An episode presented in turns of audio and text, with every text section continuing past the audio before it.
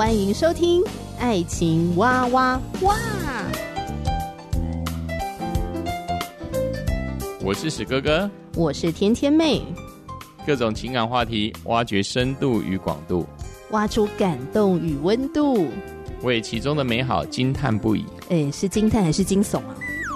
以轻松漫谈的方式畅聊各种情感话题。爱情啊，我挖我挖我挖挖挖。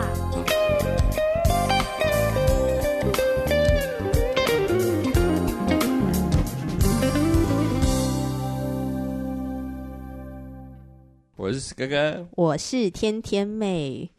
如果你有在看新闻，哇哇哇，会觉得这两个名字很像？对，因为新闻哇哇，凡是社会诸事，不管各方面都可以聊。嗯、新闻哇哇哇是挖掘新闻内幕，挖苦新闻人物。爱情哇哇哇，当然呢，主要的核心呢，就是在关于情感的事情，我们都可以聊。很多的在听我们节目的听众，嗯、你们也是我们的老师，我们也在在这当中，如果听得到你们啊的这些意见，嗯、那也可以成为我们呃就是节目上的一个养分，那我们在节目中可以彼此的交流。嗯，不过我还蛮喜欢新闻哇哇哇的，嗯、所以才会取用爱情哇哇哇这个名字。嗯、因为我定期都会收看郑红怡大哥主持，我觉得他主持的真的还蛮好的。嗯哼，那他们也常常会探讨很多的时事议题。嗯，那特别在家庭啊，还有亲子关系啊、夫妻关系、婆媳关系，他们也探讨了很多很多。那有的时候也会介绍一些很特别的职业。那我曾经就看过有一集节目，他们请了妈妈嗓，妈妈嗓是什么呢？来，史哥哥解释一下。主要是在台北的林森北路。嗯、呃，那里面在大概民国六十年到七十年代啊，当时台湾的经济也开始发展，很多日本的商人会来台湾那个做生意呢。那因为日本啊、呃、的公司们呢，他们在晚上下班之后都会有喝一杯或是彼此聚会的习惯。嗯，所以在林森北路之间呢，就开了很多的小酒吧啦。那小酒吧呢，通常就会有一些女陪侍员啊。那妈妈桑呢，就是负责来调配这些女服务生的总领，她、嗯、所以她叫妈妈桑。嗯那所以那一集的新闻哇哇哇，就是邀请了这个妈妈桑上节目，就聊一聊呃所谓的包养文化，还有他们包养的这个钱是怎么算的。对，那我为什么会想要在节目里面聊这个事情的原因是，主要是因为这个妈妈桑她讲的一些言论。呃，他在节目里面因为聊到包养文化嘛，然后他就说，他认为家庭主妇也是一种包养啊，就是被老公包养，因为每天陪伴在侧，帮忙处理很多问题，然后跟老公拿零用钱，嗯哼，与被包养真的就只是名目不同而已，只是看你这个呃短期的还是长期，因为到最后也可能离婚不要做了，嗯哼，我是觉得他这个角度还蛮有趣的。就蛮想要探讨一下这个观念，因为说不定也也是蛮多人有这样的一个想法。那当然，他这一番话是引来不少网友的挞伐，下面就是骂声一片这样子。嗯哼，为什么戳到的？就是可能有许多家庭主妇说，我老公也没有给我每月四万，而且我还要带很多孩子，孩子真是让我气疯了。因为可能很多时候都自己倒贴吧，就老公钱不够啊，要自己倒贴。当然我，我我我想歪一点，就是说，可能是一种。对于你现在有这么爽的生活，他感到非常非常的痛恨，因为自己真的是很，oh. 目前就是没有到十万这样子。嗯，那之后呢，而且还要受到那个儿女每天在旁边边吵肚子饿啦，或者是一大堆问题闯祸要去学校报道啊。哦，oh, 因所以你说那种骂有可能是酸葡萄心理吗？嗯，我是当然我觉得说，当然有些人他。观点，就是我们说，就是一般社会所认可的观点，当然觉得说这样子。啊的一个人生，好像还有他生活，好像不三不四，然后是什么搞出什么言论来？你怎么把自己的生活跟那家庭主妇的生活类比在一起？你是谁呀、啊？你这怎么画上等号？对啊，你不知道我们多辛苦啊！但但是重点是辛苦过后又想一想，自己也还没有一个月也没有赚到这么多钱啊，又就心情那还不如那个包养的，是不是？啊，当然我们不是在讲说。这个包养，这个是好不好？因为我们是觉得说，我们也我们没有要评论这个事情，所以我们也是在思考说，哎，为什么会有这样子的一个反应呢？大家觉得家庭主妇算不算是一种被包养啊？因为很显然，这个是这个酒店妈妈桑她的一个观点嘛。我觉得她没有要贬低家庭主妇，因为她没有要贬低她自己被包养这个事情。重点什么是包养？哦、你觉得什么是包养吗？包养哦，对啊，包养就是我就像是一个小宠物的感觉吧，然后以讨主人的开心为目标为宗旨。那这种包养要不要生小孩啊？是是 包养养小孩，通常是不需要生小孩吧？对啊，对啊，而且通常包养是有期限的。对啊，呃，一个月啊，或是这两个月啊，嗯，而且通常这个期限不会太长吧？嗯哼。我相信包养人不可能会生小孩的啦，很少生小孩的，因为它有期限嘛，对，对不对？看，说实在的，如果只要家庭之中，尤其对女孩子来说，小孩真的是很大的压力耶。嗯，如果在包养当中没有这个小孩，哇，真是。可能是快乐是神仙哦、嗯，因为通常会做家庭主妇，往往都是为了要照顾孩子，对啊，对啊，对啊，就孩子还小，所以他就需要做家庭主妇。每一个人对于家庭主妇的定义不一样，的定义不一样。有些人是很开心的，在家里面照顾这个家庭，照顾他的孩子，料理三餐，他觉得这是一个很伟大的身份，我觉得是很棒的。对啊，对啊，对啊，对啊，对啊。但对我，那你觉得什么是包养？包养哦。我觉得几乎就是，不管是男生或女生啊，全方位的负责，金钱上的负责。嗯、但是我也觉得包养也不不能这么好去诠释说它定义是什么，因为我们一般对包养的意思就是，反正就负责钱哦，就他生活啦，或或许是一些情感上的需要啦，嗯哼，类似这样子、哦。情感上的需要，对啊，就情，因为没有钱，他去干嘛包养啊？那不用了，那我就去开吉的喝啊，就像是吗？就是、我以为主要是生理上需要，呃，应该不止吧，应该不止吧，哦、不然的话，就前几天不是很好笑，爆发某某艺人的 Me Too 事件吗？因为这一个英文字母的艺人呢，因为他他都那个跟小模哦性骚或是性侵啊，之后呢，我记得那个新闻就挖出来，就是说某某演艺界的大哥，他好像去年或是前年才刚离开。他就他就说离开的意思是离世，离世。对，他就说一句话，我记得在康熙来，他就说一句话：哇哈，我拢开钱耶，我都花钱，我拢是开钱耶，我做虎接连，我拢开钱耶。那之后我就笑了，就省去麻烦，情感债。对对对，蔡康永刚开始还听不太懂，之后就慢慢了解了。之后这位某某影帝呢，就说：因为我在刚开始是有一场没一场，我真的没有办法负责任。哦，那我也没有办法定下来，我怕让对方受苦这样子。嗯、那时候慢慢有钱了，都已经是五六十岁了。对，对，他就以这个东西会觉得说，我至少跟比那些白嫖的人还好这样子。那当然，我觉得，我觉得包养我也不能这样讲，说好像把这一个包养这一词就贬得这么低了。但是我是觉得，除了你说解决一些不管是两性之间的性需求啊，但是我觉得还是有一些情感的成分呢、啊。不然包养干嘛？嗯嗯嗯。照你这样讲的话，就是说在包养的里面，他的精神层面就是想要有一个人陪伴自己，对对对，对，然后专属于自己。对，就是那一个时间点。你觉得有可能包养一辈子吗？那那个不是包养，那个叫情妇了。哦哦，对对对啊！所以情妇、情夫什么跟包养，它是不一样的东西哦。我我觉得应该是不一样的东西啦。当然，你说、哦、如果你要说要说它一样吗？我也不能说不一样啊。但是两个好像很难分割。对啊，很难很难分割啊。对对，通常包养好像就会跟情妇画上等号。但是情妇或情夫听起来时间是比较长，是不是？应该是这样吧。然后听起来比较像买断，是不是？对对对对对，买断。当然，我就觉得是这这这一些词，我相信呢，像包养这个词，应该是我比较觉得比较负面的诠释了。嗯，对，我觉得很多东西就是好像它不见容于这个传统的一个伦理规范之中，它没有办法见光的。对，它是比较属于好像，嗯，不是一个稳定的关系。对，它就是可能是利益的交换。嗯，我要你的钱，你要我的，就是各取所需啊。对对对，你有这个需要，然后我可以提供给你。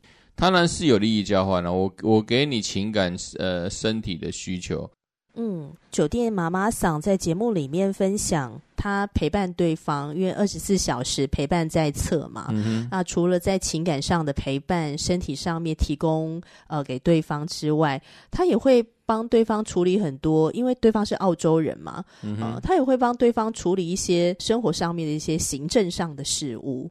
就是可以听得出来说，哎，这个妈妈桑是很干练的一个女性，啊、也是很有、哦、非常有手腕的，也很有头脑。是啊，哦、嗯，那我们刚刚在讨论包养这个事情的时候，我们就觉得，哎，包养的它的核心概念好像就是各取所需，呃，利益的共同体。那难道婚姻的成立不也是一种各取所需吗？呃，我我觉得你说各取所需，当然好像很，哦、好像。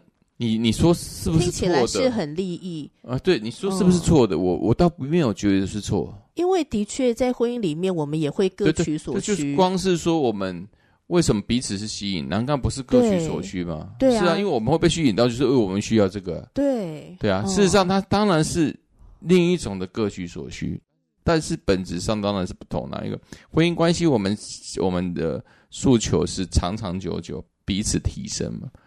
那包养是什么？包养就是一个时间性嘛，比较是短期任务。嗯，对啊，看可能这一个人可能就像包养的人离开台湾了，他可能就另外一个地方就又有另外一个人去陪伴他，他不是一个长长久久稳定的关系嘛。嗯，在程度上的不一样了，我觉得是不一样的，责任的所负的也不一样，深度不一样。程度不一样，责任所负的不一样，真的是不一样，深度不一样。嗯、OK，那我觉得这三个点我们可以来讨论一下。嗯、那当然，我真的觉得每个人对于家庭关系啊，或者夫妻关系，或者是婚姻这件事情的看法，可能真的很不同，都不同。对，那只是说，我觉得这个是还蛮值得探讨的地方。嗯、呃，因为我是觉得说，对我来讲说，哎，婚姻好像不只是各取所需这么。嗯、这么简单。嗯、对、呃，好像只是我的需求得到一些满足，嗯、然后我也可以提供你一些需求，好像不是只是那么简单的事情。那不然就是以物易物就好了。对，对啊，如果只有这么简单的关系，那就以物易物了。嗯、我相信有更深层的吧，有更深深层的一些意义嘛。啊、例如家庭一些功能，还有生养的问题，对吧？他需要一个因为爱，所以想要去。有一个可以继承，或是可以去传承我们的观念的子孙的出现，嗯，包养绝对不会有，包养干嘛要要要生子孙呢？他可，而且通常包养应该会很害怕闹出人命吧？呃，应该应该说他也不想要这么多牵累吧？对呀、啊，对，当然我我这是我们彼此之间在谈到这个事。呃的一个自己的观点，我我们也不一定啊，因为有有人说包养结果生小孩，结果还是怎么样？那我们这部分的特例，我就、嗯、就他们从包养开始之后开花结果，对啊对啊，就可能啊，可能因为因因为有始有终的关系，因为因为因为史哥哥就是还是有遇到是说，之前教过学生是有所谓的可能只是一个。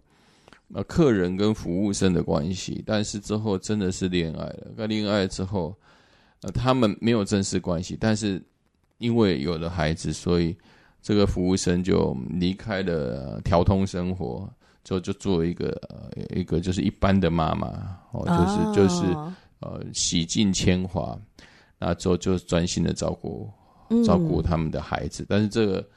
这个客人因为在异国已经有婚姻了，但是他就是固定会啊、oh. 呃，可能是一个一个月回来台湾一个礼拜，嗯嗯、看他在台湾的另一半。这个是算情妇吗？这个我我也很难讲，可能是情妇、啊、好像有点难定义。对，那这你说包养吗？这也是包养啊。对，只是但身份证上是什么？身份证上没有父亲呢、啊。那你觉得他们有婚姻吗？但但他们过的是婚姻生活嘛？他虽然是不是每天都在嘛，但是至少是一一个月之中有一一一个礼拜嘛，嗯哼，对，也也睡在一起了。所以这可能也是一种婚姻。对啊，他只他只是没有一个证书吧。那这是你可以接受的婚姻吗？当然不行 了，当然不行，当然不行了，当然不行了。就我觉得好像那个那个深度还是有差，跟你说所要负上的责任跟代价不一样。对我来讲说，如果他们是夫妻关系的话，我觉得夫妻关系的那种共同努力跟共同的扶持。我觉得跟在包养里面是不一样的。啊、嗯，我觉得在包养关系里面，通常就是因为呃，就是我们有时间上嘛，呃，比如说可能就是在这几个月的时间，或在这一段呃的时间点里面，我好好的陪伴在你的旁边。对，那。这个陪伴，因为我没有需要跟你签下什么卖身契，还是什么之类的，我就是把你当做一个客人，好好的服侍你。服侍啊，对啊，就是。那你到底怎么想的？一种服务业。对，还有你的情绪到底如何，跟你的价值观、三观有没有跟我合？那个对我而言不是重要的事情。就是把你服务好。对，就是把你服务好。对，对。可是，在夫妻的关系里面。我们也是要把对方当做一个，就是我们要去尊重、要去好好对待的一个人，嗯、但是不是那种好像在服务客人的那种服务的感觉。对，对，对，我们当然也是在服务另一半，哦、但是那那服务的的深度不一样。对，因为我们是呃想要在一个长时间，甚至是一辈子的时间，彼此之间陪伴彼此。嗯、所以当然你说有有服务的成分吗？当然是有啦。我们希望我们的服务是可以营造出更好的两个人未来的生活品质，跟彼此之间的呃的生活。嗯、对对，还有那个服务的当中是想要帮助对方可以更好过得更幸福。对，而且这个服务的里面，它会带有一种牺牲跟奉献的、舍己的精神在里面的。嗯但是在包养关系，因为它主要还是建立在利益关系的里面，嗯哼，哦、呃，所以它比较不是会强调说你要对另外一个人的牺牲奉献，嗯哼，因为它只是各取所需，没有中心的问题，对，也没有中心的问题。时间契约到了，好了，拜拜，对，阿里亚多，好，就再去服务下一个客人。就真的是服务业啦，对对对，对，嗯，那当然他们也会有他们所谓的呃服务道德啊或者什么之类，嗯、但是那个就是跟你的客人谈好，就是说，诶，在这段包养的时间，你可以接受我还有其他的对象吗？嗯、那如果你不能接受的话，那我们也就不用成立，或者你可以接受，真的就是客人跟被包养者他们之间要去谈的事情。可是，在婚姻生活里面。我们是为了要跟对方营造一个可以长长久久、一生一世的这样的关系里面而努力，嗯哼，所以我们的服侍，你知道是怎么样的心情吗？呃，我曾经看过一个基督教牧师，嗯，他就在讲说，婚姻里面的夫妻，嗯哼，要怎么彼此对待，那种心态是什么？他说：“你能不能够接受这样的挑战？就是把你的配偶当做耶稣来服侍他，嗯哼，是那样的一个心态耶。就是我会怎么样对待耶稣呢？我要把这样的一个对待耶稣的心态用来对待史哥哥的，嗯、那我真的要好好悔改。那但是但是 我没有做到，那是全身奉献的意思。对呀、啊，那是很不容易的事情，超过包养，那是最高境界。对对对，嗯、那个。”太太深了啦，但是却却、啊、是，呃，我们信耶稣的，呃，就我们信耶稣基督徒都都是把这个当做目标了。而且重点是你的这个态度哦，你这个心态不是取决于对方的表现好不好？对，因为很多时候我们都是看对方表现嘛。嗯、你今天表现不错，就，就对，就给你交换态度。对，不表现不好哈，今天我取消对你的服务，就把你关小黑屋之类的。对对对，你就到你就到外面的那个沙发去睡吧。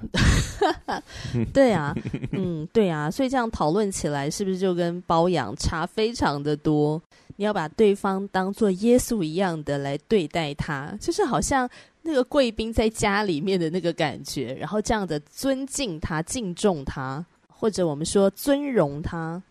然后，当对方惹你生气的时候呢，你也不能轻易的脱口说：“我要跟你终止这个合约，我要跟你终止这个关系。”因为在基督教婚姻里面的那个爱、那个付出是不求回报的。觉得这个跟包养真的是差太多了。嗯哼。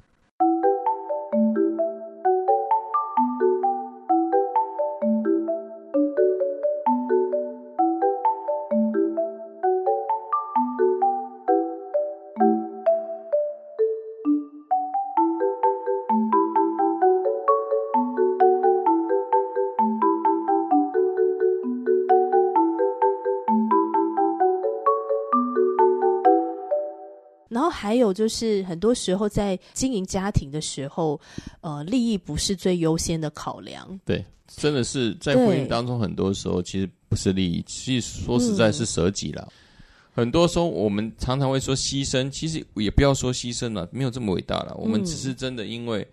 或许在这段感情之之中，我们已经脱去了彼此对彼此之间所谓利益的交换关系了。因为我们一我因为我们的心是连接在一起的，所以我们会决定把我们本身个人的自私先把它排除。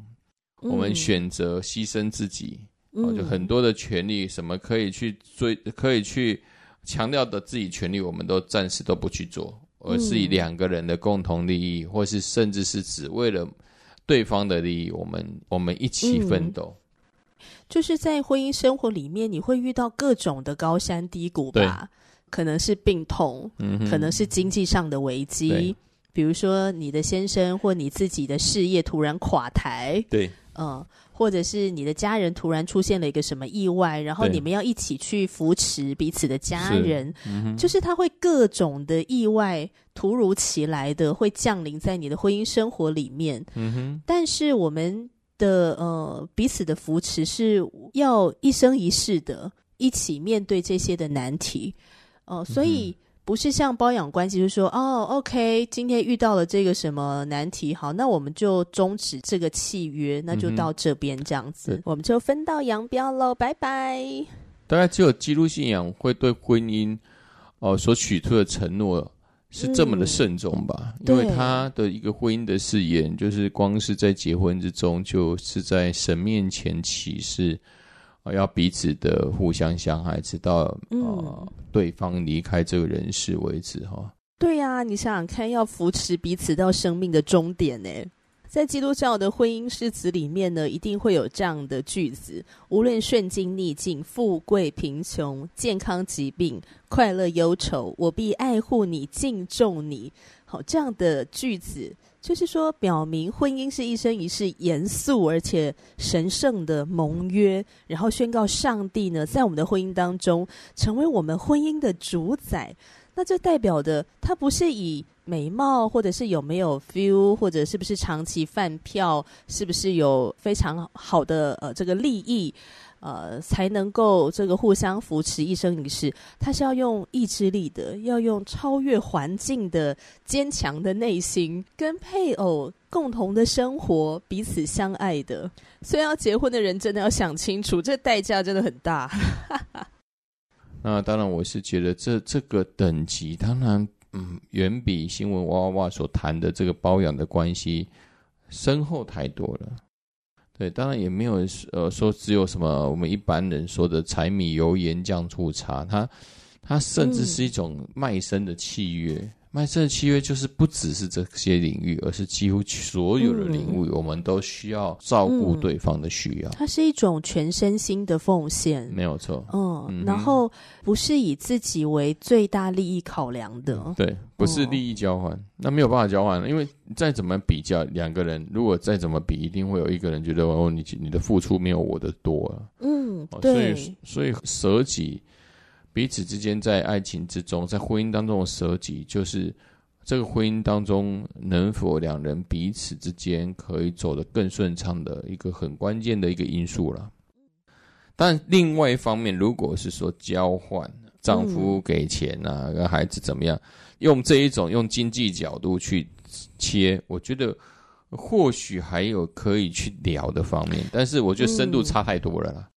我觉得那个听起来比较像是一种玩笑话啦，嗯哼，呃，就很像是呃，有的时候在我跟史哥互动的时候啊，我们两个那边互相调情的时候，我就讲说：“史哥哥，你愿意包养我吗？”对的，这这是蛮蛮好笑的，就是一个开玩笑的说话嘛。那这是我们自己在亲密关系里面的互相的调情、开玩笑，就是情趣嘛。对啊，但是我们都知道，这个其实真的不是包养。哇，这个包养价价，这这付付的代价可太高了。对，对，真的，嗯、所以难怪现在那个 结婚率越来越低，就大家觉得那个代价成本太高，对，成本，太高，对对对，要照顾，不要说照顾人了，光这个自己牺牲的自由时间，还有你自己能做的事，嗯、就就不合算了。不合算了，单身当然有单身的优势，但是很多、嗯、因为现在人是享乐主义嘛，就是，嗯、呃，他也不会为未来多多着想，只会认为今今日事今日毕，或者是今日快乐，今日就赶快过嘛。诶，那你觉得这样的那个包养文化会不会越来越盛行？我我觉得事实上，呃，这个市场一一定都会存在，尤其是个人主义盛行之中，嗯，一定会越来越大了。我觉得就是大家。没有婚姻关系，但是彼此是先互相，呃，说你说同对取暖啦，甚至你说同居啦，但互相也是过自己的生活，这也是很多了。现在的社现在社会已经是进入这种状态，就是各种形态的关系模式。对啊，对啊，对啊，对啊。但是，我觉得回到我们自己身上，就是你喜欢哪一种呢？嗯，你觉得哪一种的模式可以真正的去满足你心里面的那个爱的渴求？嗯，你真的觉得？呃，没有孤单，对，然后是真的快乐，呃，嗯，是真的感觉到幸福，而不是一种委曲求全，对，也不是一种因为我害怕失去，所以我不敢去勇敢的争取，嗯哼，嗯，以及什么样的情感模式、关系模式，是真的让你感觉到有安全感、有安定。我觉得这个是非常非常重要的事情。就如果我们在一个关系里面，我们常都觉得，呃，不安定，呃，对方好像随时会离开，或这个关系好像随时会结束，那种不安全感是不会真的让我们感觉到健康跟幸福的。所以我觉得还是回到我们自己身上，这样，我觉得蛮有趣的，因为看到那集节目，诶。听到这个条通妈妈嗓的言论，嗯，对，我相信他们这些故事一定都是经过人生很多的历练嘛，因为他们 对，他们也可能是哦，像以前条通很多都是那些花东的原住民嘛，嗯，他们很。很小时候就可能是因为哦这样子的一个经济关系，所以就被卖过去了，这样子。嗯、对啊，那像这个条头妈妈桑，她自己是不太向往婚姻的人，嗯，嗯，那她也是一个很有自己事业心，嗯，她很知道她自己为什么要被包养，因为她就是需要钱，嗯、然后去支持她想要发展的事业，这样子。对，她，她很了解她自己的生活的目的，嗯、然后她有特别说啊，她跟客人互动的时候呢，去撩拨客人嘛，但是他心里面的那个界限是非常清楚的，他知道他是不可以爱上客人，所以我觉得同样就是说我们在情感的这个部分啊，到底我们的目的是什么？嗯哼，呃，也是还蛮重要的。对，我们要去好好的去思考这个问题了。对啊，嗯，对啊，就如果说我们真的很渴望要经营一段感情，或是真的渴望进入婚姻，那你觉得这个目的是什么？嗯哼，还有它的价值之所在。以及你会面对哪些的代价？对，这个都是蛮值得去思考的。是，嗯，那今天我们只是想聊一下，说，诶，我们听到这样的一个家庭主妇也是等于被包养这样的一个言论，我们觉得很有趣，所以想说，那也就来讨论一下，为什么我们觉得完全不是能够类比的事情？嗯哼，那不知道听众朋友听完之后有什么样的想法呢？而且特别，如果你是家庭主妇的话，就是希望你不会有一种被攻击的感觉。我跟石哥哥的角度，我们都觉得家庭主妇跟被包养是绝对不能放在同一个平面上面，呃，来谈。但是可能有一些人的想法是那样，嗯、那我不知道你自己的想法是什么，嗯、就是也欢迎听众朋友留言给我们。我是天天妹，我是史哥哥，下集节目见了，拜拜，拜拜。